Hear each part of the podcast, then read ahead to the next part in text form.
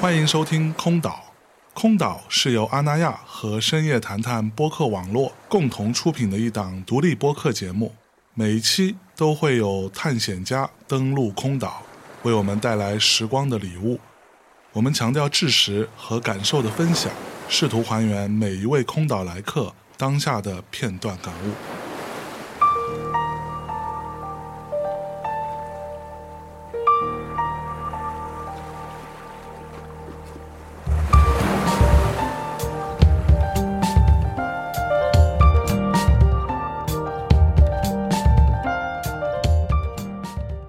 Hello，大家好，欢迎来到空岛，我是今天的收到人象征。那么今天做客空岛的呢是两位非常年轻的啊，又非常有趣的人啊，一个叫做李鱼，一个叫做赵杰宇，打个招呼来。 Hello，大家好，我是鲤鱼。 Hello，大家好，我是杰宇。哎呦呦呦呦！ 你打招呼不需要挥手，这是个电台节目。 哎呀，所以你们两位都是中戏导演系的学生，对对对，呃，毕业之后都干了啥？干了好多事儿，看起来啊。我毕业之后，其实主要还是我去国外上学，哦，是去哪里？去莫斯科。哦，莫斯科，莫斯科，啊，莫斯科红场。哈哈。所以为什么会选择去莫斯科？就是在我们国内最近些年，就是去俄国的人挺少的，所以对是我一个比较个人的一个想法吧，就是。呃，大学的时候接触了一些那边的文化方法什么的，然后觉得很有意思，然后就想说，呃，就是在近距离的再去感觉一下。那杰宇呢？我是大学毕业之后，是本科毕业之后直接读的中戏的研，嗯然后也是导演系。啊然后呢，但是中间有一年是学校需要学校把我派出去，也是派到了俄罗斯，但是我是去圣彼得堡，啊，然后是去那边也是学习戏剧， OK 然后回来了之后就工作，然后拍了一点音乐剧，啊，然后但是就是这个戏是呃我的第一个独立导演的一个话剧。哦，火！所以你们俩怎么认识的？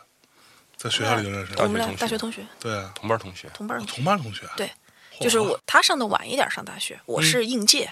哎 呦，对， 那你是因为复读我过对吗我？复读了一年，然后我高中毕业还就是有几年还不知道自己要干嘛，还迷茫了一段时间，所以我上大学上的整个晚，那你后来是因为什么非常确定的说我要去读戏剧？就是我当时认识一个师姐，现在也是个导演，嗯然后机缘巧合我认识她之后，然后她跟我说，很有这种可能，就是假如说你这一辈子，你的前面，比如说我那时候二十岁，你前面二十年你的本儿上全是叉儿，但是当你翻过这一页儿之后，你本儿上可能全是勾儿，她说完全有这个可能性，然后。哦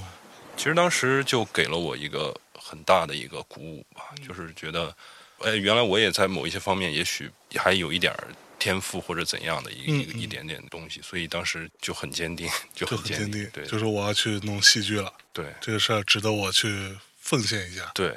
嗯，挺有勇气啊。也是走投无路了。当时 所以你前边这么多年都是叉儿这个事情，是你对自己的过往是否定的吗？或者说你觉得没有找对方向？就是我不知道自己要干 什么，啊，那很正常嘛。大家那个小时候谁知道自己要干什么？我小时候也没想过自己会做电台， 做一播客啊，我是不是？嗯，其实也不是说自己对自己的否认，可能就是他那个判断是基于，比如说父母啊、外界啊各各方面，就是觉得他们可能会觉得，你看这个人以前他是那样的，后来呃突然有一天呃想做艺术、做戏剧什么，他突然变成一个更好一些的人，啊有有这样一个感觉吧。是我也感觉我就是做戏剧这些，确实让我我我变得好了一点儿。嗯，这个好是你认为自己更符合自己的预期了吗？还是说你找到了一个去挥洒自己的地方？我预期，我也没有预期过我自己会干这行，我也没有预期过。我觉得还是我感觉找到一个能够挥洒自己的地方，嗯更像是这种。 ，OK，就去考了中戏。中戏也不是那么好考的，你说的好像我走投无路就随便来这儿了，这不是那么容易的事儿， 所以好吧我也头一年没考上，我是复读的。所以你头一年也是想考中戏，对对，我头一年就想考中戏，很坚定。嗯，当时真的非常坚定，就是不会再想其他的，嗯，没有给自己留退路那样一个感觉。 OK，那杰宇呢？你是怎么回事？我怎么踏上戏剧这条路对，的？怎么就非要搞这事儿不可了？嗨，其实就是我嗯就你知道这个话题，我嗯问过很多做戏剧的人，你知道吗？就包括以孟京辉导演为首的，我说为什么最就因为这个牛逼呀、 就是这嗯种，其实它没有什么神圣的，它其实就是我中学，我整个中学六年，其实是我是学舞蹈的，哦，我是学唱歌啊、跳舞啊，是学这些的。嗯是然什后么？是民族舞吗？现在呃，就是北京舞蹈学院附中有一个歌舞专业，哦，就是里面会学一些古典舞啊、民族舞啊，包括爵士啊，就是我们各个舞种都学。都学，然后呢，歌舞其专业对，其实呢，我们班的同学，包括我们这个专业出去的，大部分都是考表演系、音乐剧系，包括现在有一些呃明星什么的，也是我们班的，哦啊，都是这种出来的。但是呢，当是时我就是长期以来，我发现我好像我的性格也好哈，还是说我对问题思考的方式，我总觉得我总是不能够，比如说我在台前表演的时候，我觉得这是我的生活的一个弊端，就是我没有办法完全的沉浸，像演员一样。啊，然后呢，那我就说，哎，我该干嘛呢？然后那个时候又要考大学了，然后我就我 文化课比较好，然后平时爱读点书，爱看点电影，哎呦，然后、 哇，嗯，然后完了之后呢，我们老师就说，那你想不想考导演系啊？说啊，导演系太夸张了吧，不可能吧？这事儿我能我能行吗？是对，吧？我不行，我觉得我完全不行。然后完了之后，后来就也是有个师姐，她就写了一篇影评，是那个巴西那个电影叫《中央车站》。嗯，然后我写了，写完之后呢，我还记得特别清楚，他坐我对面儿，然后完了之后我说那个战战兢兢的嘛，第一次给他看，然后完了之后他说看完一句话没说，然后把我影评递给我说你没问题，哎呦，然后我就啊，我说是吗？但是其实我上中戏导演系的时候，说实话，我也不知道这话能说不能说啊，就是、 就是我没有那么说，我一定要干这个。啊，只是说那个时候我也不知道我要干什么，但是哎，我好像能考上这个，然后人家也说我可以，那中戏嘛，谁不想去啊？然后其实是慢慢的、慢慢的，然后你通过学习，嗯，然后你好像发现这个东西，它是你可以挥洒，然后你做这个事情，你会觉得贼来劲儿，贼幸福，来劲也是你们中戏人经常说的一个词儿，是吧太太太来劲了，对，就这就种很来劲，很来劲。就是你可以说点儿人家都说是人家都可能没有那么多机会表达的事儿，所以我觉得这个事情让我觉得哎还挺有意思的。嗯然嗯后就就而且你和戏剧相处，你可以和很多东西相处，你可以和音乐、嗯，和文学、嗯和绘画，你可以和很多东西相处。我觉得让你感觉你不断的在对你的整个人会变得更好。啊就是你，你看到一些特别好的音乐，一些嗯绘画，你觉得这个它不是仅仅只是戏剧带给你的。是，啊，我觉得可能嗯是这样吧。所以你没有鲤鱼那么执着最开始，没有但没有是没有，哎在后来你慢慢发现，哎，这个事儿也确实可以，挺来劲，对对对，没有没有，因为我不是很爱为难自己， 就是就特是特别容易放过自己呗。 对对对，有点懒，我有点懒。嗯 OK，所以那你们俩是同学，那你们这个最开始遇到彼此作为同学相识的时候，这个对彼此印象怎样呢？我对李玉我没有什么印象，我觉得这个人贼高，我觉得我们班怎么来印了个象， 就是高，是 吧？我觉得我们班怎么来个这么高的人啊？嗯，那你有多高？你比我高，前两天体检，我好像一米九七，你有一米九几，你比我高十公一嗯分。米九七点八，反正很高。 妈呀我也我自己也吓一跳，因为我一直感觉我一米九四。你知道这个咱们录音的这个地儿吧？ 第一次遇到，在这房间里第一次出现一个比我高的人， 吗对对对对对，呃，让我很有压迫感。这个巨人，啊 你是，嗯、你对他印象就是高， 对，就是第一印象就是觉得高，然后就是觉得慢慢的吧相处，觉得这个人懂得好多，嗯就是因为我们从小学跳舞，也不是说看那么多书，哎呦，您先去， 哎，没有没有，真的就是你没有那么多，因为你每天就跳舞就齁累，嗯，然后你回到宿舍哪儿，你只想睡觉躺着，所以呢你就没有那么多。然后我就觉得，而且那会儿整个班给我的感觉都是这样，我觉得我是最没文化的一个。就我觉得我们班当时导演系应该出现各种各样的什么怪咖呀，可是不是都在导演系啊？嗯，然后我就觉得，哎呀，我可能那个时候就觉得自己好 low 啊，就觉得会啊略显普通是吧我觉得哎我太普通了，我觉得太普通了。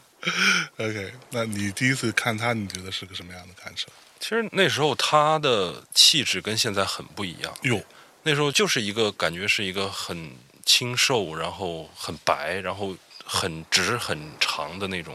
长发，黑，就是一个舞蹈生，对就就是是一个舞蹈舞蹈生生，典型舞蹈生的样子，就是一个特别典型的舞蹈生嗯就这他样。平时看起来也比较挺拔，对对就那个特别挺拔那，个然后劲儿也是那样的。然后是吧嗯上形体课的时候，就是也感觉身形啊什么的都觉得很好看。人家练这个的，对，然后其实当时就是觉得就是挺好看的，嗯可能是因为我的身形比较笨重，所以我对身形比较优美嗯的这种异性或者是什么就会多看两眼，，对就会有好感，非常就会合有理。对我也 是， 对，嗯就是这样。嗯嗯。哎，那你们在中戏学导演，学习戏剧，后来又去了多去了俄罗斯，那你们觉得这两个国家这个戏剧的学习，包括它的所谓导演风格啊，或者这种创作方法啊，会有什么不一样吗？那就是我自己的感觉，我老觉得，当然我没有跟很多人确认过，我自己觉得中戏其实受前苏联的影响其实还蛮大的，就它的整个那个体系是吗？它其实是这样的，就是确实是五十年代的时候，出于一些当时是政治性的一些原因，嗯他们对我们各方面文化艺术，然后工业嗯啊、科技这些都有过一些这样的一些所谓的援助。啊，但是那个时候呢，其实呃也有一些俄罗斯的一些戏剧专家嗯来中国、来上戏、呃中戏，包括南京，然后去做过这样的一些教学工作，尤其是在中戏做的是最多的。嗯呃，其实所谓的影响，也就是从那时候埋下来的一个种子。嗯，但是那个时候呢，它作为一个文化艺术交流，因为俄罗斯的戏剧文化，比如说斯坦尼斯拉夫斯基体系，哎，它不单是对中国，它实际上是一个世界性的一个东西，嗯包括对欧洲、对北美，嗯，甚至哦是我们也见过什么孟加拉什么，其实都受他们影响。全是它是一个整个现代戏剧的一个基石的嗯东西嗯。但是呢，等这地方我稍微插一句，我就一直有个好奇，就我作为一个纯纯的门外汉，斯坦尼斯拉夫这个体系跟那个布莱希特那个体系到底有什么区别？实际上，能够构成表演体系的，其实真正意义上来讲的，就是斯坦尼斯拉夫斯基的这个体系。啊嗯，布莱希特的那个呢，它更多是一种剧场观念， ，OK，它更多的是一种剧场观念，更多的是怎么排演这个戏。哦，而斯坦尼斯拉夫斯基他说的是你怎么去演，他探讨的是演本身。 ，OK，布莱希特里面它有一些观念性的东西在，比如说我在这儿我一人分饰两角，嗯我在这儿现在，比如说斯坦尼斯拉夫斯基，在他们的现实主义的那个美学里面，他要是换一个角色，他必须得躲到暗处，然后下场，然后有人过来给你换装，重新化妆，重新换衣服。但是在布莱希特他那种更加自由的那个状态里面，就是我完全可以当着观众的面，嗯，我就把我这衣服换了，啊，然后我就在你面前，我就变成了另外一个人。 OK，其实布莱希特的那个东西，它整个跟我们东方的那种更开阔的、更自由的、更假定的那个东西，会有一些相通的地方。嗯嗯嗯，至于说具体的，你去表演布莱希特的剧本，是不是就不需要体验呢？当然不是，嗯嗯，当然不是。所以这是其实是一个其实是一个并不冲突的一个事对情。是有人完全说，不嗯哎，那个我们这个是斯坦尼斯拉夫斯基，然后另外一个人说，哎，这布莱希特，其实没有，因为斯坦尼他训练的就是演员本身啊 OK，一个演员的自我修养嘛，啊，对嗯对对，就是就是 这个，就是这个，对。嗯完全没有冲突的东西。 ，OK，明白了，嗯，那你继续说，这个跟俄罗斯的关系，其实，比方说美国，美国的整个方法派，我们现在看到的好莱坞那些大腕儿，莱昂纳多，嗯，啊那些人，包括凯特温斯莱特、梅丽尔斯特里普这些人，他们嗯全是方法派的演员。 OK，方法派呢，其实就完全是从四式体系脱胎出来的一个更加简洁，它叫方法派，就是方法，你掌握这个确切的方法，然后你就可以去创作，你就可以去演的就像真的一样。对，因为那个创立方法派的那个里斯拉斯伯格是斯坦尼的学生，他是去前往内容斯坦尼，带着他的那个剧团在北美巡演，然后就演演演，然后美国人看哇，这表演怎么这么好啊，俄罗斯人，然后呢，就有一些美国的学生就跑到俄罗斯去。就说我要去俄罗斯学习表演，然后呢，这个里面就有方法派的那个创立人里斯拉斯伯格，然后他学习完了之后，他再回到美国，然后再做本土化的一些更精确的、更适合美国人的一些方式，然后这样创立了方法派。期间有几个美国的这个专家，他们都是方法派的鼻祖，比方分三派，他们都以这样或者那样的方式跟斯什本人有过很亲密的这个沟通和交流，这样一个学习，包括跟他确认很多东西。而且，比方说那时候斯坦尼带着他的莫斯科艺术剧院在美国演出，演了三百八十多场，嚯，就是整个在美国引起一个轰动，然后颠覆了他们的很多审美。嗯，但是你反观我们这边，我们总是说，哎，你看中国是不是受俄国影响很大呀？嗯其实满打满算就两年多一点儿，然后就政治上的风向一变，哦，斯坦尼斯拉夫斯基就被批成唯心主义啊这些哦是啊，对对对，就完全又全面的否定了这个东西。所以这个尴尬的点就在于，我们既觉得好像哎我们有那个东西，但是嗯其实真正的其实没有什么东西特别系统完整的传习下来，我们也没有看到过俄国的戏，就是在很长一段时间里，对，在很长一段，如果我没有记错的话，是二零零三年。那是我们中国的观众第一次有一个戏去中戏演出，对吧？海鸥嗯是看到了，呃，原来哦体系培养的演员是这样的是是这个气质的。对，是这然后样大家就惊了，那个时候觉得，哎，我们不是也是学丝式体系的吗？嗯对，怎那么不为一什么样呢？他们的演员是这样的，我们的演员是这样的，嗯大家就产生了，就是在那个时候，学界啊、艺术界啊，就大家产生了很多困惑，就不知道为什么。哇，还有这等历史，你看看，对，所以我们的那个所谓的受他们影响，不是一个艺术性的自发的一个东西，而是因为当时的社会环境决定的，就就是是国际关系对决定的，对，所嗯以就所以很多东西其实它真正的我们沿袭下来四十体系的一些东西，或者大家现在所说的四十体系的东西，我个人感觉啊，并不是一个完全是艺术性的，嗯嗯呃，完全是我们真的要去学人家表演好，嗯我们那样去学习。 ，OK，呃，所以我觉得也就是现在可能大部分人，无论是电影演员，还有一些我们能看到的，好像大部分观众都觉得话剧表演是那样的，嗯嗯，呃，对，可能会有一些这样的误解吧，因为是其实不是那样的。我们看到所有的，包括我们在俄罗斯学习期间看到的俄罗斯演员，全都是。呃按我们现在话就说就说啊，电影表演就是很嗯细微，但是真正的属于戏剧演员独特的那个力量，在舞台上彰显他那个张狂、那个嗯魅力、那个自由，包括对整个身体的一个运用，嗯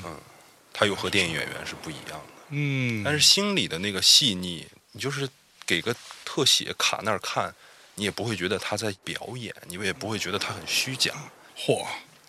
学习了，嗯， 那刚才有说到当年传到美国的时候，他们也有进行一些本土化。那你们从俄罗斯学习戏剧创作方法，回来之后有进行一些融合和本土化的一些改良或者吸收吗？其实我们这次排最游神的时候，整个创作的方法基本是按照在俄国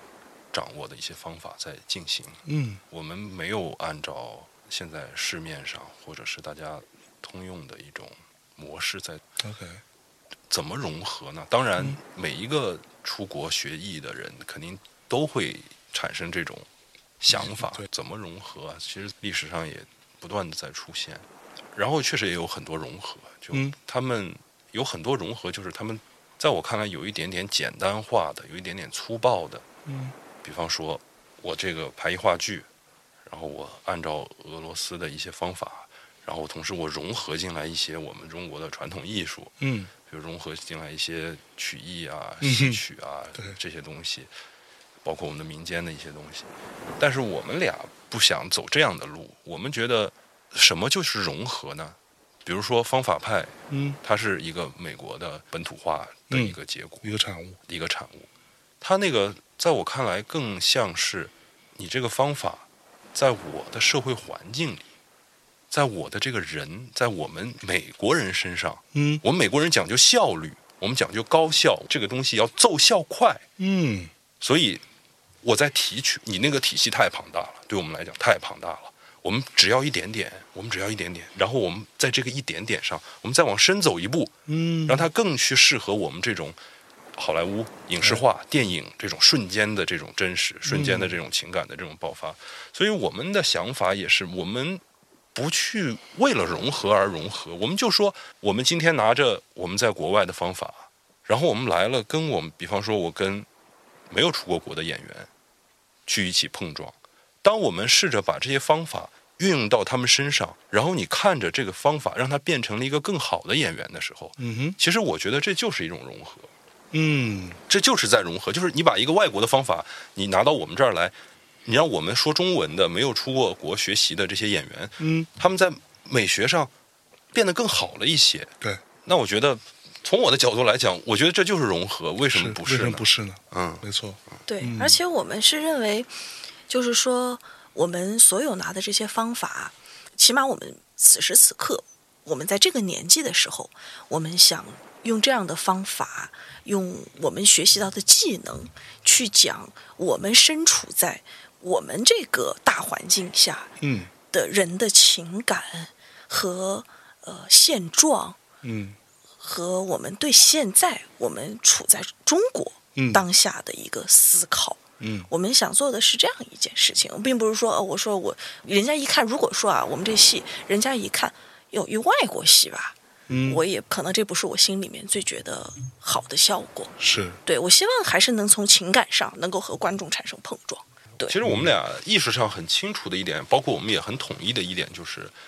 我们去国外，当然你会感受一些异域风情啊，嗯这个另说。就它会有一个天然的所谓抑郁的这个滤镜存对在。对对，对对，嗯我们还是感觉拿到一些方法吧，嗯就是然后回到我们这个环境里面来，去讲我们这些人的情感，我们没错这些人的精神世界的里面的这些东西，嗯，这是我们一直想做的东西。是，嗯嗯，那刚才说了好几次都有提到啊，我们可以好好聊一下咱们这个作品《罪夜游神》。首先给大家讲讲，简单说说这是一个怎样的故事，它讲什么呢？你写的，你讲讲。故事梗概嘛，嗯其实这个故事简单，非常简单，它是呃我大学时的一个作业，后来当然现在做的时候就整个把它完全风格化掉了，就是嗯它不是一个日常生活的一个东西。其实故事很简单，就是讲有一个晚上，然后有一群人喝醉了，然后他们糊里糊涂在那儿胡闹，然后就在这个胡闹之中呢，就发生了一些悲剧性的一些东西，有一点宿命感的这种东西。 ，OK，嗯，喝醉之后的一些最后的故事。对，所有人都喝醉了。对，因为这个故事其实特别简单，这个故事就是讲的，在一个中国北方的一个小镇里面，嗯然后有一个家庭，然后呢，这个家庭是因为这个家庭里面很早就失去了家里的男人，嗯所以呢，家里非常穷，然后就一个母亲带着俩孩子，然后一个哥哥一个弟弟，然后嗯呢，因为真的没有钱供两个人读书了，啊，所以这个时候呢，就必须有一个人要做出要取舍放。弃读书。这个哥哥嘛，他就放弃了放弃了，因为是妈妈，妈妈跟他说：“孩子，条条大路通罗马，哎呦，你放弃吧。”然后呢，我们这个故事开始的时候呢，是二十年以后。嗯二十年以后，这个确实是这个宿命感就这样来了。这个弟弟因为念了书，考上了很好的大学，也非常争气，嗯，成为了一个特别了不起的一个工程师。哇，然后二十年后呢，他回到家里，然后今天故事的开始呢，就是因为他了不起嘛，小镇里面的英雄嘛，然后呢，小镇里面领导啊什么都来嗯接见他，然后酒席散去，所有人都喝醉了。是，弟弟就和他老婆也结婚了嘛，嗯阴差阳错，开着车在马路上行驶的时候，撞死了一个人。哦，然后撞死了这个人之后呢，这个家里面，当他回到家里面，告诉了哥哥，告诉了妈妈，嗯家里面这个时候怎么办呢？想办法。是这个妈妈就做出了一个和二十年前一样的一样的决决定，定，说：“哥哥你去你顶去罪吗顶弟弟。 ？Jeez。” 然后我听起来好想看，这好有一个，这非常有冲击感。怎么说？就戏剧张力这件事情，在这种情况下会发生什么？其实它是一个很有趣的设定，然后在这种所谓突变、嗯一个意外、导致的一个巨大的悲剧，那接下来人们该怎么办？对啊每然个后人的心理的状况，哦，好厉对害，，然后这个哥哥，呃，有母亲的这个决定，就开始对自己的人生、自己的呃这个家庭、嗯嗯，对自我的一个思考。哎，就是他喝酒，喝酒，喝酒，喝酒，喝酒，喝酒，然后经历这些事情，经历这些事情，经历这些事情，突然之间，他好像什么都看清了。嗯他又回想起来那天十七年前的那个夏天，嗯又回想起来那封信上写着“条条大路通罗马”几个字，嗯然后他就开始怀疑，开始发问，嗯，他就会追问说：“罗马是他妈哪儿啊？ 对啊，罗马是他妈哪儿啊？ 条条大路通罗马，罗马是他妈哪儿啊？罗马就是这儿嘛，就是这样的一个东西。其实从现实生活上，其实就是这么简单的一个事儿。嗯嗯呃，但是我们整个的创作里面，因为有酒这个元素的加入，酒太有意思了。如果没有酒的话，这个家里面可能一直到妈妈离世的那一天，这事儿都不会被翻出来说对。所以我们添加了酒精的这样一个元素，大家在嬉闹、胡闹之间，嗯这个家庭的伤疤被揭开了。 啊，这是你大学时候就想的一个故事没有大学时候 就是比简单的多得多得多。就是现在是，plus plus plus。 plus，对对对， OK，大学时候只是一个原型机。对，嗯很简单。大学时候很简单。 OK，那你当时为什么想要编这样一个故事？就是这个有什么灵感或者想法来源吗？你自己有哥哥吗？我有哥哥，你哥哥也是 这样吗？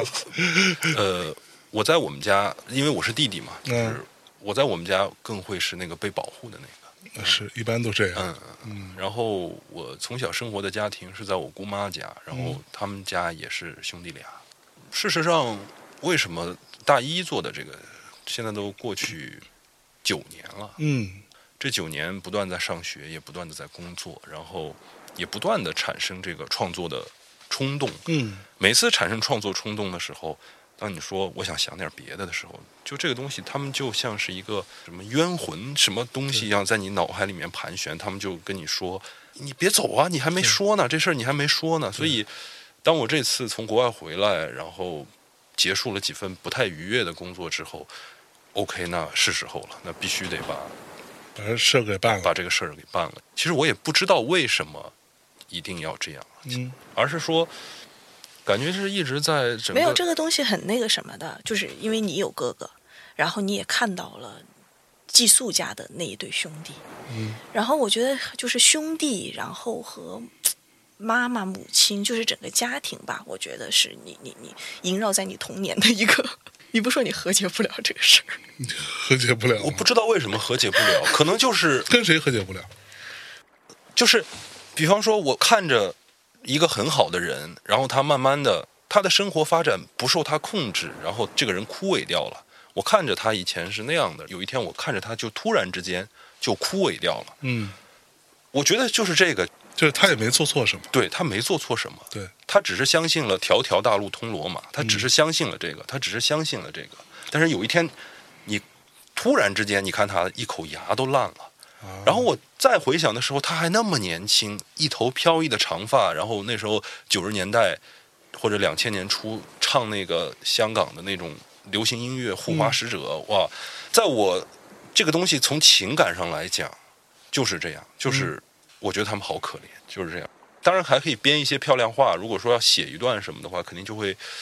呃说的更那啥一点。但是嗯从我本心上来讲，我看着他就突然一下子不受控制的变得枯萎的那个东西，我觉得好可怜。我很想说话，我很想为他们说话做点什么？啊、很想说话，就是这样一个感觉。嗯，杰宇，你是怎么样就参与到这个作品当中来的呢？呃，因为我们俩的人物关系嘛，嗯嗯，所以呢，就是鲤鱼他在一直在写这个故事，或者说他每次对这一对人物关系有思考的时候，他都会跟我分享。嗯哼，所以我觉得这个变成了一个特别理所当然的一个事情，就是我加入了，而且我是觉得。就是第一个戏，因为我们俩一直是生活伙伴，也是创作伙伴。嗯然后第一个戏我不加入这事儿过不去吧？嗯对，所以就是理所当然，一切都顺理成章的就就就加哼，入。就加入了。对，嗯而且我很期待，因为虽然我们俩是同学，但是我们俩没有都同时坐在导演的位置上嗯一起工作过。而且鲤鱼在莫斯科的学习，其实我不是很了解的， ，OK，因为他学他的，我学我的。对，对，所以呢，就是我也很期待和他一起工作的时候，我看看你学了点啥。然后，只因为在莫斯科，他每天都会跟我讲，他说：“哎呀，我我觉得我又进步了，我觉得我这排戏挺牛逼的。 我”我觉得我又进步了，这话说的太牛逼 了。我 操！我说我我操！我这我觉得我挺牛逼的，嗯这个我觉得我那我就我说看看那有多牛逼，那那当然要 看看了，就就就是这样呃看完之后觉得他有他想的那么牛逼吗？啊。当然就是比对他啊三对年前离开中国的时嗯候，那我觉得那那那那，确实进步了。对，不确实进步了，不是一个人，不是一个人了。对，就是他谢很多谢谢谢，对，确实有很多东西，你知道吧？就是以前你只能看到一个苗头，嗯嗯但是三年之后回来，你觉得这个东西它壮大了，啊，你觉得这个就还挺我觉得嗯这是两个原因，一嗯个是那个东西创作这个东西它需要压抑，你知道吗？就是他把对那对个东对，西俄罗斯那地方太它压需要抑了，需要对假想敌，然后需要边缘感，就是你一直憋着憋着憋着憋着是憋着，然后到这儿嘣一下有这个，然后还有一个就是确实是学到一些新方法。嗯如果你只是压抑，但是你没有方法，那你也没用。对，也许你可以去写诗，但是嗯没法儿去做一个做戏剧做戏做导演，嗯可能就这两个原因。我现在也有这种感觉，就是哇，我就是感觉好有力量。嗯 ，OK，那你刚才讲的说，整个这个戏里边，《罪夜游神》里边，所有人都喝醉了，那是不是就意味着所有人都是一个醉酒的状态在进行这个戏？那这个我就很好奇了，就是我早年间我记得我还是那种。啊，很很不堪的 文艺青年的时候，对怎么文艺青年就不 看了？ 不，我我这么自己这么说，别人不会骂我，对吧？ 我听众们不会说你啊，文艺青年了，对吧？很不堪的时候，我记得当时看很多那种什么各种影评啊，什么各种评论文章，当中有说到一个点叫做叙述者的不可靠性，就是说这个事情其实是在比较现代才出现的一件事情，或者说我们以前都会认为讲述这个故事的人他没有说假话。对吧？他就是在讲一个故事，或者你观众所看到的那些信息是真实的，但是突然有一天就会出现这种所谓叙述者，他其实他也没说真话，或者他也甭管是有意无意的，他说的也是一些可能会产生很多矛盾，或者说与事实不相符的，但是他带给你观众的所有的信息都是这个东西。的时候，我觉得哇！突然有一天，我被我被吓到，我说我靠，原来还有这样的玩法！你们这些做戏剧的，对吧？那你在这个当中，你要用什么方法来让你的观众被带入或者相信他呢？这件事情， 或者就在你看来，这是个问题吗？我觉得这这个很有意思。我觉得我们在排这个戏的过程里面，最大的乐趣，也就是您刚才说的这个叙述者的不可信，嗯其实觉得乐趣无穷。我们这个戏就是真的、假的，还有有些是他的回忆，有些是他的幻觉，这些东西嗯全部编织在一起，编织在一起，真真假假，跳跃着往前走，跳跃着往前走。在这里面，你能感觉到一个，尽管是一个原创的剧本，嗯一个原创的剧本，通常情况下讲，导演都会相对本分的去讲一个故事，对相对本分的去讲一个故事，去叙事。嗯呃，然后我们就因为这样的一个真真假假的这个交错，我们在这里面找到无穷多的空间，就是哎，这儿可以这样弄，这儿可以那样弄，这儿可以那样弄，然后这儿可以嗯突然悲喜的转换非常快，哎，前一秒还在惊恐，然后下一秒他们可能就在那儿乐了，对对大笑起来，仰天长啸，仰天长啸。嗯我这个非常有意思。然后怎么吸引观众？其实这是一个戏剧原理，就是我们看戏剧呢，其实我们就喜欢看事儿。对，只要有一个一个的事件，嗯因为有事件就有转变。对有时候有事件能引发悬念。嗯比如说我们看美剧，往往它最后会有一个不是对突然出来一个事儿，然后勾着你，哎，这怎么了？其嗯然后然后实这集就完了啊，这集 就就完了。烦死了，对吧？怎么着 了？嗯这个是吧？对，然后你就会立马想看，立马想看，对立马然后想就不看睡觉了然后就有时候一看看一宿。对就是这样。我们的逻辑是，只要在戏剧上这个层面上把握住，我们觉得嗯没有对不起我们的手艺， 就就就嗯 OK。其他东西还是有很多取悦自己，其实也是取悦观众，因为我们也不知道怎么取悦观众。嗯嗯，比方说，呃，有一就些或者说取悦观众在你的选项里面嘛？我们不取悦观众，但我们嗯不想抛弃观众。嗯嗯我们不取悦观众，因为我们也知道，比如说在一个商业化的一个模式里体系里面面、对体系里面，我们也看到过，包括我们也参加过一些创作，他们奔着取悦观众去，但事实上，也事未实见得有好结果。事实上取嗯因为悦你不了观你众，真的不知道观众在想什么。嗯，嗯你真的没有办法取，很大程度上不好取悦他们，不好。首先，嗯你得先把自己。先搞取悦先了搞定了，对，真的，因为像我们作为导演，其实我们也是观众，只不过是我们这个观众可能看戏看的多一点儿，对然后有一些专业知识，其实我们也是一种观众嘛。嗯对，而且你只要把自己能够因为导演这个工作很有意思，其实你也在不断的跳进跳出，就是嗯你一会儿你要去体验角色人物，然后你要去和演员一起工作，一会儿你要把自己完全当成一个普普通通的观众、嗯嗯去检阅你的戏。对，所以我觉得就是因为我们真的不知道观众在想什么，然后所以我们俩的创作的一开始，我们俩的一个默契就是说，我们要做自己觉得酷，自己觉得嗯这个东西挺来劲、挺有意思的。如果我们自己都觉得不酷，那你凭什么把这个端出来给观众看呢？是只不过是我们就是说不去，有时候有些喜剧什么的就隔着人啊什么的，就是说我们，而且我们也嗯不会，对，我这们也是不这这会个事儿也是我之前也跟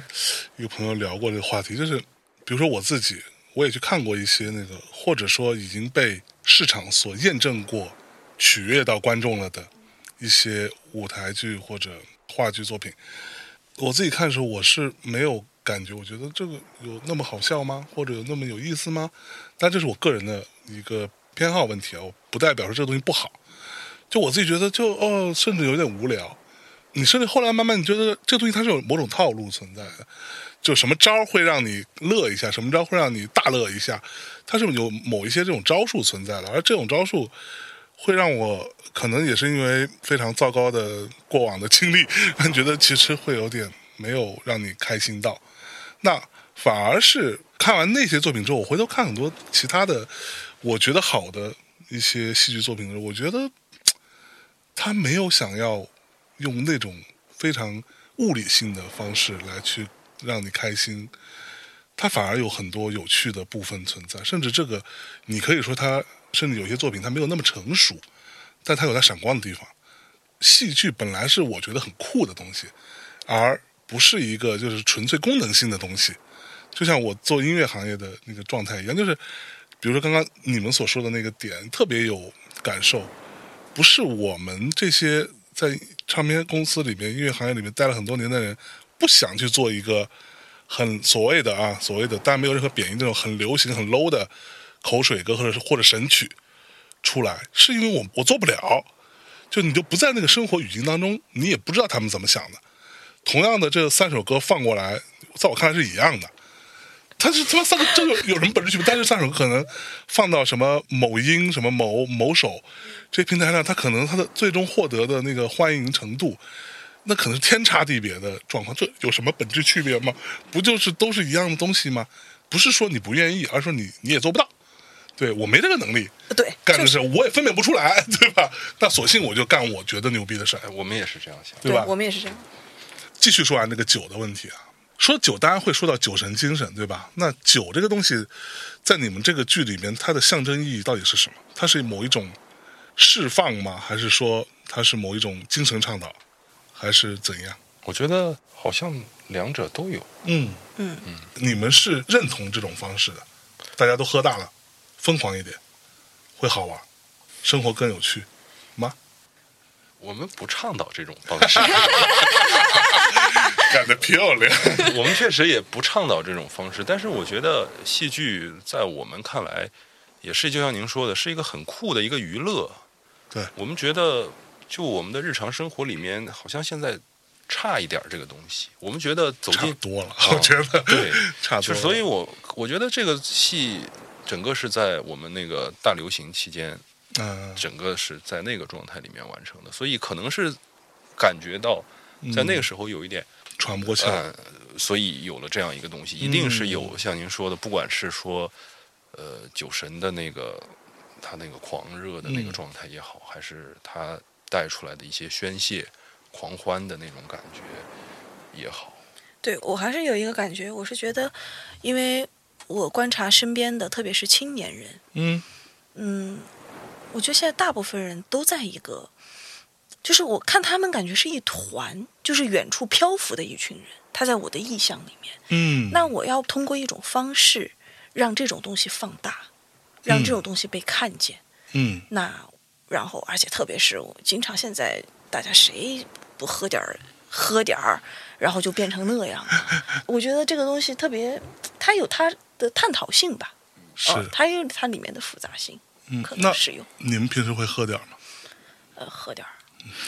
喝点儿肯定喝点儿，不喝点儿也不会。就最夸嗯张，的是那会儿在排练场，因为我们这个戏经常要找到一个酒的逻辑，就是你不醉你就感觉你这戏这个戏没有丧失了酒精，它就进行不下去了。嗯，所以经常是，特别是早期我们大家寻找的时候，在排早练期场，排不出来，因为就感觉那些话，一个正常人就说不出来对，就说不出来，嗯所以大家就当然也不好啊，这个也确实不倡导这样创作，但是演员们他们会不断的去就拼命灌自己。对就排练场天不天停地我们戏里有一 道具，就是一冰箱，打开之后里面就是一冰箱的酒瓶，然后那个其实全是他们喝 的，就是他们喝完之后把为什么把酒瓶又放回冰箱里？因为道具我嘛们需要道 具嘛，啊我们就喝完就把这全让喝。 哇，OK，那你们喝了之后，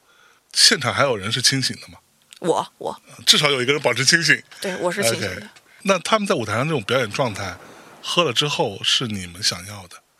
那个状态。因为戏剧表演这东西，它就是比较玄学，它不像电影，比方说我这条我找到了，我就录下来了，嗯它就永远保存在这儿。但戏剧呢，这个东西就是他们有过好的远远超乎我们意料的时候，啊嗯但是这个东西你没有办法保存下来，嗯就像是那个放烟花一样，你一个烟花飞到天上炸开，很漂亮，嗯哼然后它就会消失。下次你如果你还想看这么漂亮的烟花，你就得再买一个烟花，然后再放一次。嗯就是看到过很好的状态，嗯，但是这个东西因为非常珍贵，不易保存，所以从这点上讲，我觉得戏剧就是这点就是比较奢侈，也是它的不可取代的地方。嗯，但我觉得我们其实，因为刚刚说的那个状态啊什么，都是特别早期的，就是因为大家真的不知道嗯要演一怎个么醉演嗯酒的戏要怎么办。然后我觉得越到后期，特别是我们去到阿那亚之前有一次嗯排练，包括我们的这一次排练准备鼓楼西的演出的时候，我觉得大家都找到了一个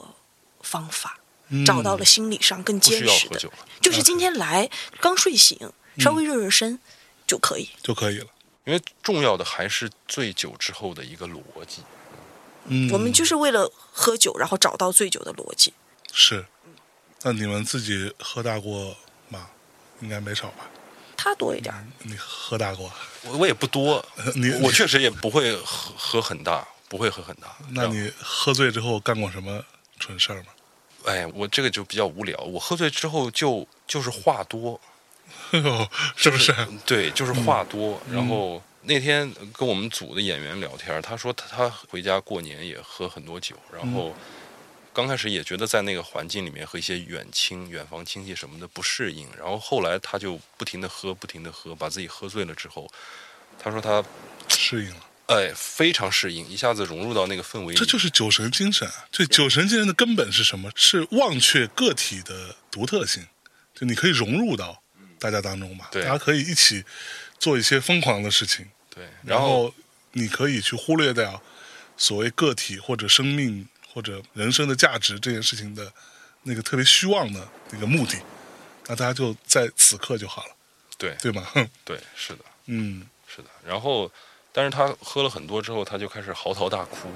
跟咱们在一起勾肩搭背的哭。但是，他还保持了最后一丝理智，就是不去讲很多的不知道真真假假的一些所谓的酒后的心里话。他把嗯这些话只浓缩成了四个字：我太难了。然后他就不断的说：“我太难了，哭，我太难了，我太难了。”说了，妈呀 ，OK，对，很有意思。嗯你喝醉之后会觉得自己难吗？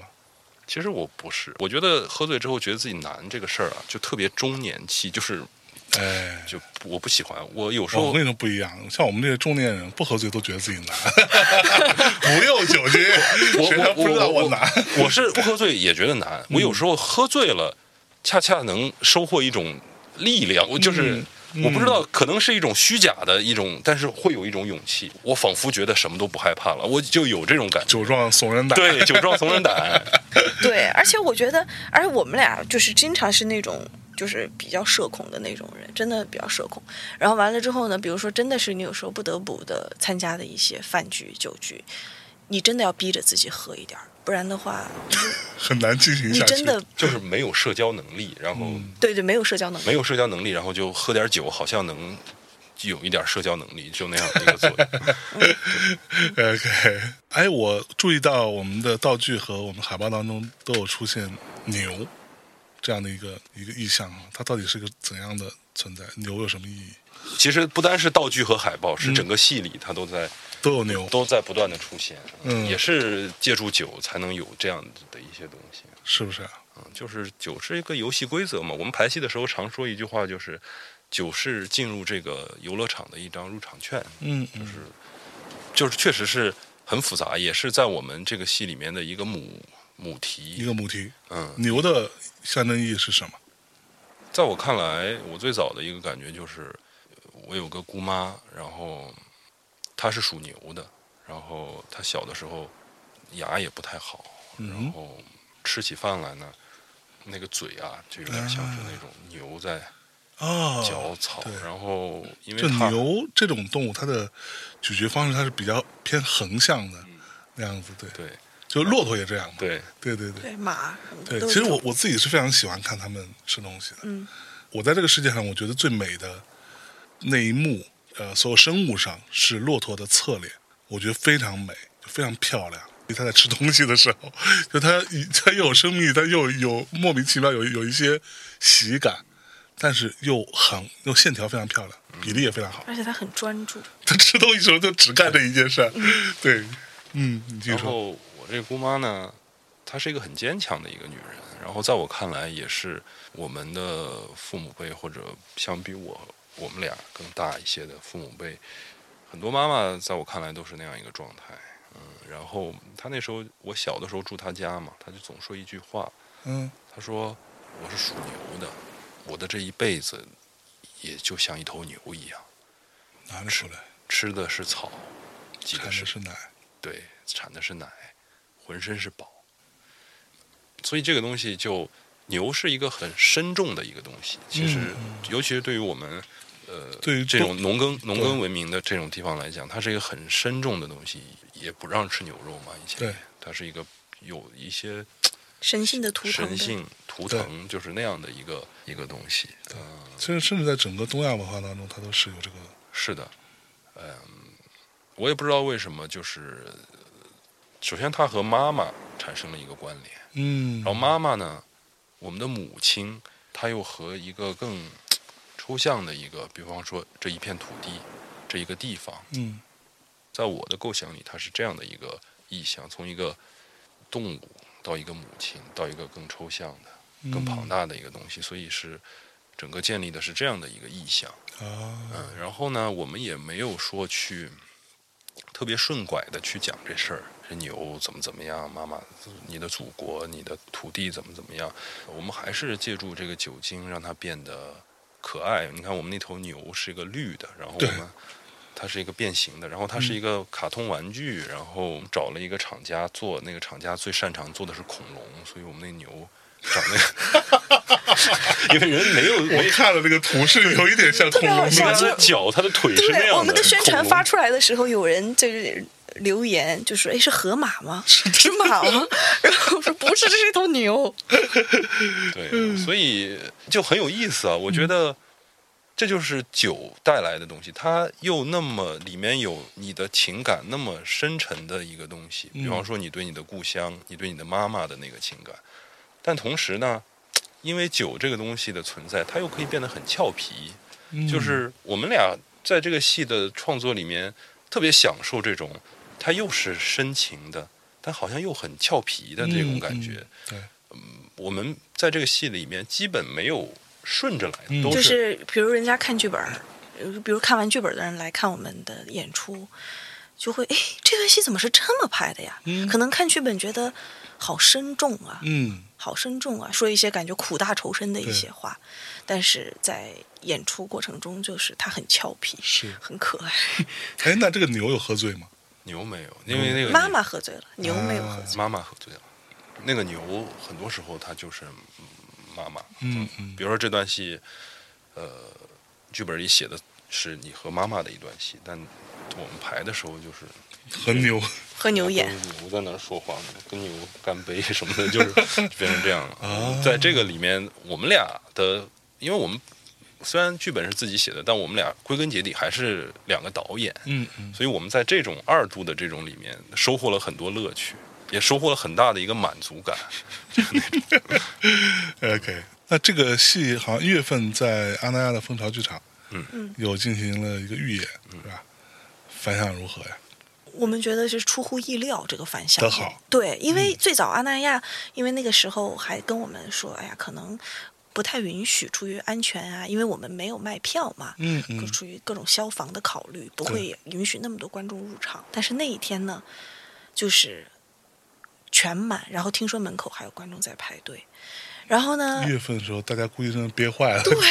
我好不容易有个戏，我赶紧过来看看。对，然后完了之后呢，就是因为其实它不像在北京，我们会有很多朋友可嗯能会来看一些我们业内的人，呃对业内的对对戏剧的前辈嗯来看。然后呢，这个戏就是全是普通观嗯众，啊，然后收获的是普通观众，完了之后收获的是大家的那种愉悦、嗯满足，包括我们建了演后谈的一个群，哎呦大家在那个群里面畅所欲言。啊啊就是聊聊，哎，这个是怎么回事儿？那个是怎么回事儿？那个是怎么回事儿？让我们觉得还挺开心的，反正嗯很开心，呃很就是开心因为当时很忙嘛，然后压力也比较大，也很累。但是整个那天在预演完，说是一个预演，但其实我们当时的那感觉就是，哦，首演结束了，就就是是首演，就是那样嗯的一个感觉。就因为观众的整个的气场，其实你在那个剧场里是能感觉得到的，嗯是能对感觉，包括演出之后的一些反馈的那种对感觉，是你能明白是好或者不好，是对是大家喜欢不喜欢是好或者不好。而且我开场之前，我们俩躲最后一排，我跟他说：“我说我说杰宇，今天这个观众啊，嗯都没买票，嗯，一会儿要是有人退场啊，你可千万别伤心。”哎呦喂，这不是说这戏不好，只是说大家没买票，可可能说进来觉得不太对胃口就走就了。走了，但是我们很开心的就是没有观众，没有观众哎没有哦走，退场。没有观众走哇，然就是后我们俩来坐的时在最候后一排静静的观察。嗯你看你们不是把门给锁了吗？是吧嗯， 挺好的。嗯，就是很开开心心，就是开心，而啊阿那亚又是像个乌托邦一样的地儿，对对对，所以对大家来说，在那儿包做一段这样的创作，对，包括咱们剧组的所有人，就是在那儿，大家现在回想起来，那个创作的状态，真的就像做梦一样，嗯，真的就像做梦。大家就不管你在北京有多忙，你有多少事儿，其他事儿，但我是全就给你拉阿那 亚。全 给你拉阿那亚，你就对在那个像一个乌托邦的环境里面，就专注在这一个 事件。走也走不了，反正对我觉得外边挺冷吧，对，得好好排戏吧。我说实话，在阿那亚的那个创作，如果没有阿那亚那个创作，把那个同样的状况挪到北京，嗯，我觉得大概率收获的效果没有那个好。哦，大概率，我觉得很大程度上会没有那个好，嗯所以那波真的特别棒。 是，嗯。那我看说咱们十号，三月十号到十二号就在北京要开始演啦，嗯，感觉如何呀？这个心心情上紧不紧张？北京的观众是不是会更加的挑剔或者事儿逼一点儿？你们会有这种这种担心吗？呃，紧张，肯定是有啦，紧怎张么可肯能定啊不是紧张呢。张，激动大于紧张。我当时刚刚批文拿到之后可以卖票了，当嗯时我发朋友圈就是很激动，然后就像是那感觉就很纯粹的一种激动，就像是我当时写的是，就像是。小时候盼着过年，就像是小伙儿盼着见好久没见的女朋友，嗯就那种心情，就很就是一种就是又紧张又激动又盼望着这种对感觉，这个是挺好的。然后我其实不害怕嗯北京的观众，就是我觉得我们这个戏牛的地方就在于，有一头牛，牛的地方就在于我们找到了我们自己，就像我们为了找那点儿酒神的那个状态，我们费了那么大的劲，然后嗯嗯所有人，尤其是我们的演员们，他们就是那种奉献式的那 那种他基本上就是把心拽出来，就是嗯拽哪儿、然你用后吧。有时候我看着他们那个状态，就是他们在那个状态里面，其实我我一点都不害怕，我也嗯甚至不害怕说某一个什么专家他来看这那的，我就是这个就是最好的状态，嗯，就是创作的最好的状态，就是你到了这一下儿之后，你什么都不怕，你就看着这个。你觉得谁来看都不怕，你就觉得无什所么谓世界大师来看对无所谓，我就是这样的，这个东西就到这儿了。对，这个东西我觉得太难得了。我不知道，就是在这个戏排完之后，还什么时候再能有这个状态？嗯，这是一个很理想的状态。对，就是觉得很幸福，很嗯幸福，肯定还是紧张。没有导演不在乎观众怎么想，观众怎么评价，嗯而且我很在意他们。我觉得嗯我的审美，我觉得这个贼酷贼美，这就是我觉得审美上特别棒的东西。要是比如说观众看完，大部分观众他会觉得，如果觉得哎呀这个好像不是很美，不是很酷吧，那反过来我会对我自己有一个质疑，就说那我觉得这东西特别牛，那你那现在大部分的观众哎都不是很喜欢对，，我们的惶恐恰恰就是在这儿。我们俩在家也这样聊，就是如果这个东西你弄完了，你觉得也就那么回事儿，嗯，呃，然后观众不喜欢，那那你我觉可得以接受我可以接受，因为我是自己觉得不咋地。害怕这个东西恐怖的点就在于，你觉得挺牛的，你觉得这多美啊，这还不够你牛逼的，这对，是吧然后结果观众说观众有不那喜欢那么回事儿，是吧对，观众不喜 欢，或者他们完全 get 不到，嗯或者是 get 到的人 很少，特别少。其实这个是我们比较害怕的一个点。嗯嗯，我会对我可能的艺术创作，我都觉得那我还那我只能做这个呀，那我就怎么办呢？对。其实紧张的最大的一点就在这儿，就那在这儿。如果是相反的，如果比如说你们拿一东西出来，觉得也就还行，但是观众特别喜欢，我都疯了，那你们会怎么感觉？会不会觉得哇受之有愧，还是怎么着？我可能我觉得觉得受之有愧的人会很少。哎呦，是吧？就瞬间说服了自己。，对哇，对对对对呃对，对，大部分人会这样，对，大部分人是这瞬样间你就看这个东西的眼你光你就信变了。了，你就信了，了你。就绝信了对信了，对绝对信了，对，很难， 你很难说再去一下子，我再反省说什么，我这其实做的并不好。嗯，嗯一，下子就信了。有些我甚至感觉有时候，比如说你的宣传给你宣的猛一点儿，你都都信有了可能信， 你知道吗你宣宣传说你这事儿特别牛逼，宣传宣宣宣，你自己就信了，我这特别牛逼。对，不不行不行，我有不要成为这样，有一天还是要清我醒。们这次能接受的一个就是，俄国有个戏剧家叫梅耶赫德，他有个叫梅耶赫德定律或者叫梅耶赫德法则，他就是说一个戏一个新的艺术作品出来，最理想的状态就是百分之五十的人说超好，就两极化，说白了就是。对，他觉得这个东西就是有价，我们当然希望喜欢的人更多一点，但是我觉得最差也就是两极化一点吧，这是我能接受的比 较，就是我我们太胆小了，因为你看梅耶荷德就是那个戏剧家，他最早是排了四十多个戏，观众全部都说他傻逼，真的哈、对， 但是人家是现在呃戏剧大师，哦，载载入史册的大师。火，谁知道呢？可能要嗯胆子再大一点吧。对，可能胆子再大一点儿，我们的这个专业素养让我们不愿意去过多的挑战观众啊，我嗯们就是挑战一点儿，对，啊，这个很好。对， 就挑战稍微挑战一点儿。挑战一稍微来一点，对也不会太过分。对嗯那除了戏之外，啊，除了工作之外，你们二位啊，平时都喜欢干点嘛呀？有没有什么业余的小爱好呀？他喜欢打游戏啊，哦，你喜欢玩什么游戏？咱们可以聊聊。嗯，你玩什么游戏啊？我我玩儿那个，我喜欢玩 RPG，主要是玩儿 RPG，、啊比然后如说 CDPR 的我啊很喜欢。啊啊，那你有玩 Cyberpunk 嗯，玩了玩了。不觉得是一坨屎吗？ 其实我还真没有，是吧？嗯，你觉得后来还行？嗯出了 PS 五版之后，我还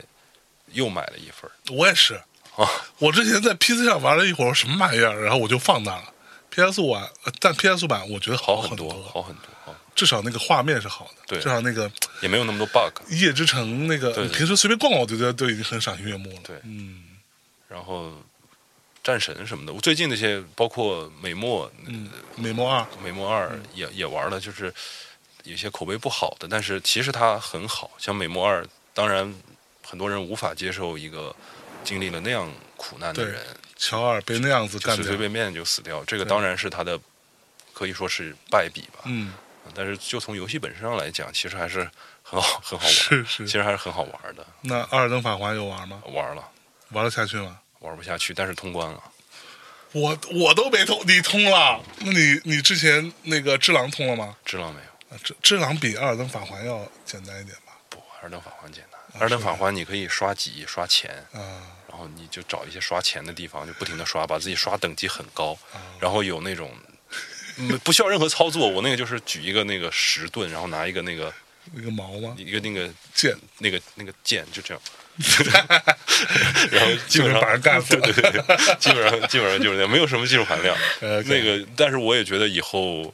这个老贼的这游戏应该不会再玩了。为什么？二等法环我觉得玩起来太受罪了，因为我实在是有点儿，他那个完全没有任务引导那个，对对我太对崩溃了。我基本上就是找一个 UP 主，然后他那个全流程我看一点儿跟玩一 点儿。跟着玩是吧？哦，哎我就我也是这样，我承认我也是这样太痛苦了。我当时就在一边玩一边想，就是我为什么要玩？对，我就经常说，哎，那接下来我要去哪里呢？没有任何理由，对就没有任何指引，那就当然，呃，会说的人会说啊，这就是世界，对，这世界不就是这样吗？你平时生活中有人指引你吗？说你下一你明天中午你要去那儿去把那个人给干掉，没有这个对事情，没有人没有这个事情。但是我觉得是啦，没错，这就是这个世界。但是我在这个世界里还不够难受的吗？对， 我到虚拟世界里，你我赶能紧不能告诉我应该干点什么吧。对 对对，这种虚无感还要对对对蔓延到虚拟世界里，真的是够了。所以是，但是我居然通关了，这就是神奇之处。就你感觉这好像就像一个勋章一样，好像你通关了这个，就是我拿到了一个勋章， 就是那种感觉就。可以了。OK，那 您呢？我呀，嗯，我看他玩游戏啊，他会 逼哇，真的，他会逼着我看他玩游戏。哇，那你这太不好了。你看，我跟我太太是这样的，就她拿着 iPad。然后看着 UP 主跟我说啊，前面你从那儿 左转，他指引 我。哎 就是会让你，他会让我看，然后你不看的话，他就会觉得有时候就会不高兴啊。哟， 也我没有，也这没么有容易不高兴啊。没有没有没这哎呦么夸张，没这么夸张，我也能理解。只是有时候我是觉得有时候有些东西，我觉得这是一种爱，就是你当你觉得这东西特别好的时候，你其实是想分享给他。我并是是没是，有我也爱看，我我也爱看，是我一切都是我爱 看。是是是是 是，对，然后其实就是没有什么，我就是平时这段时间嗯，迷上了看纪录片儿，哦，就是爱看各种纪录片儿。我觉得那种特别真实的力量让我觉得，那让我觉得比如说最近看到什么纪录片让你觉得就是那个《火山之恋》，知道那个吗？哦没有，就是讲的一对，就是研究火山石啊，就是火山现象的啊，一对也是 couple，嗯然后火山，他他们叫火山石专家，大概是这种的。然后他们俩最后就是一辈子投身于这个事情，然后最后哦葬身于火山。哇，就是我觉是得是出意外了，是吗？嗯出意外了，出意外了。不然是殉情吗？ 但是但是他们真的就是很夸张，那个男的，就是他要做一个小的气阀，在火山的那个岩浆那儿做漂流，就是哦他、他们爱火山，他们想和他近距离接触的，就是我觉得哇，好什有么。什么样的戏法可以在火山岩上面？哎然后他们就是研究啊，然后那个嗯女的就不让他，就说你疯了，就这样。但是因为他太爱了，他要和他一起一起在一起，就是他他觉得那个岩浆从山上流下来的那个样子太美了。嗯啊，就是我觉得那个东西，就是有时候一些真实的力量会你让你觉得你的生活特别充满力量。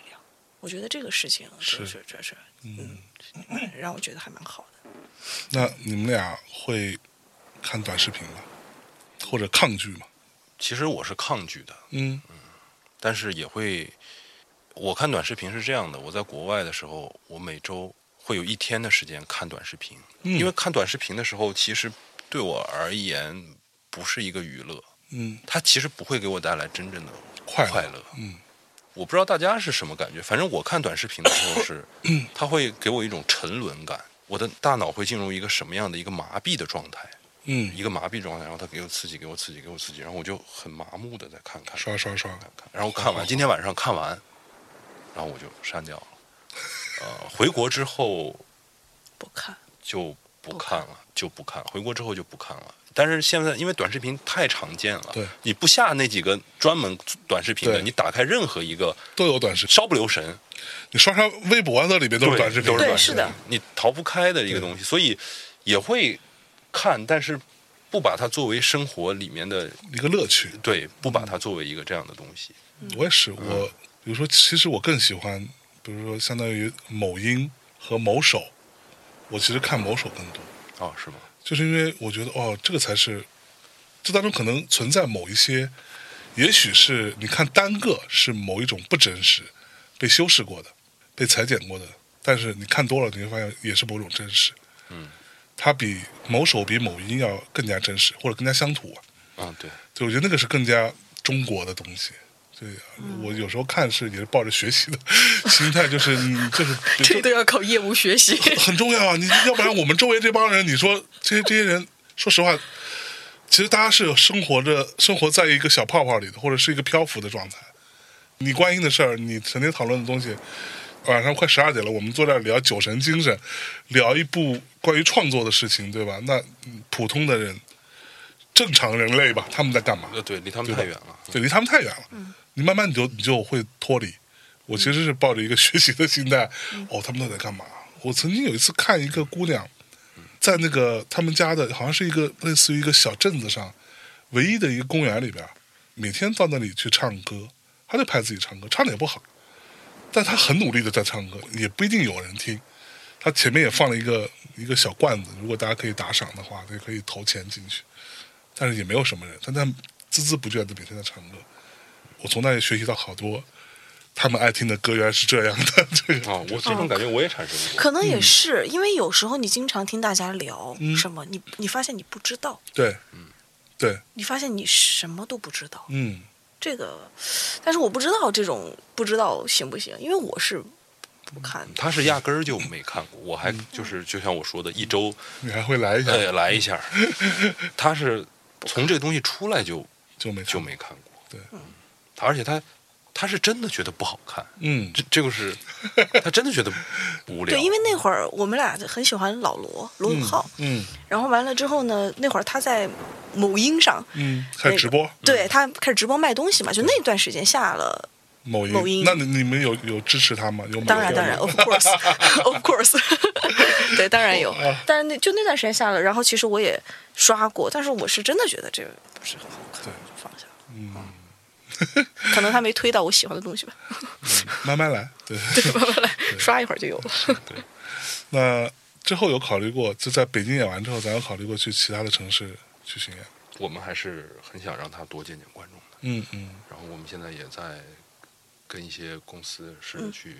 沟通，然后很想让他多见见观众，嗯，这是我们今年最大的愿望之一。嗯，就是是希望他能被大家更多的人看到。没错，倒不是出于一个经济上的考量，当然如果演的话，你自然你经济上会好一些。嗯啊更多的是还是从作品本身上来讲，我们这些人付出了那么多心血，嗯弄了这么一个玩意儿出来，很想被更多的人看到，是，就像是一个你的一个小孩儿、小朋友，对然后让他多去见见人吧，对，对对他的成长有帮助。这是今年最大的愿望，希望能够多演一些。嗯。那除了这个戏之外，有什么？今年还有别的新的计划吗？有，我们现在做完这个戏，信心大增。对，就是创作能量感觉。对我原本以为把一个这个东西弄完之后，一定会说：“哎呦，这个弄完了，嗯啊，我可得写写。我可得好好找找，就是我再去弄什么。”因为嗯这个东西毕竟这么多年，从你对学这行到你开始十年将近，嗯但是我们还没有彻底弄完，还没有首演。其实新的那个东西已经在翻涌了。我觉得可能也是憋的时间久了吧。嗯我们恰恰感觉，因为这次说白了还是一个原创剧本，原创剧本呢受限于包括里面有很重的个人表达，嗯，个人表达重到就是非常重， 然后重的非常重要。对，重到非嗯说常得好，呃这个个人表达太精准了。然后我们很想再做一个找一个经典文本， 啊，经典文本，然后把那个文本完全现代化。比如说，我们找一个很古早的一个文本，但是把它完全现代化。我们俩的导演上的这个东西，可以在那里面更加的肆无忌惮的、更加自由的去做出一个更加膨胀、更加饱满的一个东西来。现在反正就反正就是一般就是和这种烟火气，这次弄了酒，下次可能就弄个赌博什么 的，就是、 就是哎 干点反正有刺激的东西，是觉得有意一思。会儿就黄赌毒沾沾全了，这是对对对靠谱靠谱。呃，今年准备把剧本搞完， 嗯，然后明年就争嗯拍取明年能做。哎呦，期待期待。好嘞，我觉得差不多啊。各位听众，如果听到这儿啊，那我们呃马上反正在北京就演了，三月十号到十二号。嗯，在哪演？在鼓楼戏剧北场京鼓楼戏剧场，鼓楼戏剧场也是一个很重要的一个戏剧的场地啊，大家去到现场去看一下。我相信呢，虽然我到目前还没看，但是我相信我去看一下应该会是很喜欢，因为我听他们的描述，呃，两位导演的这些对于这个戏的一些看法，包括创作过程，都让我非常有兴趣，充满了好奇。那相信你们也是吧？ 哈哈哈，好吧，那感谢大家收听这一空档，跟大家说再见，拜拜。拜拜，拜拜拜，拜，大家拜拜。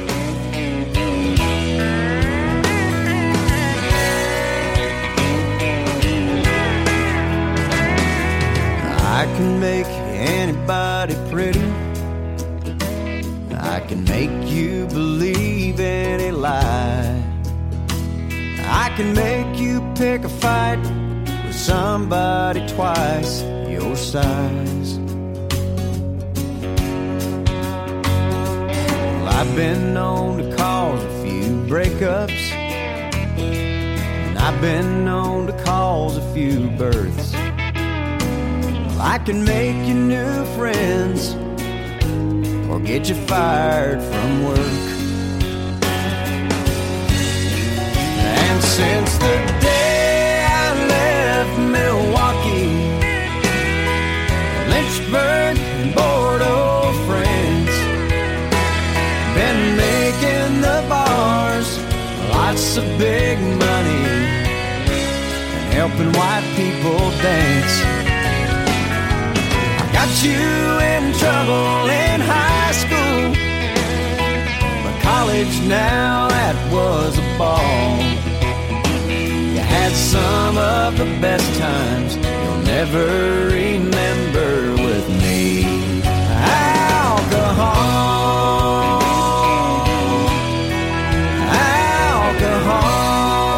Alcohol. I got blamed at your wedding reception for your best man's embarrassing speech. And also for those naked pictures of you at the beach. I've influenced kings and world leaders. I helped Hemingway write like he did. I'll bet you a drink or two that I can make you put that lampshade on your head. 'Cause since the day I left Milwaukee, Lynchburg, Bordeaux, France, I've been making a fool out of folks just like you and helping white people dance. I am medicine and I am poison. I can help you up or make you fall. You had some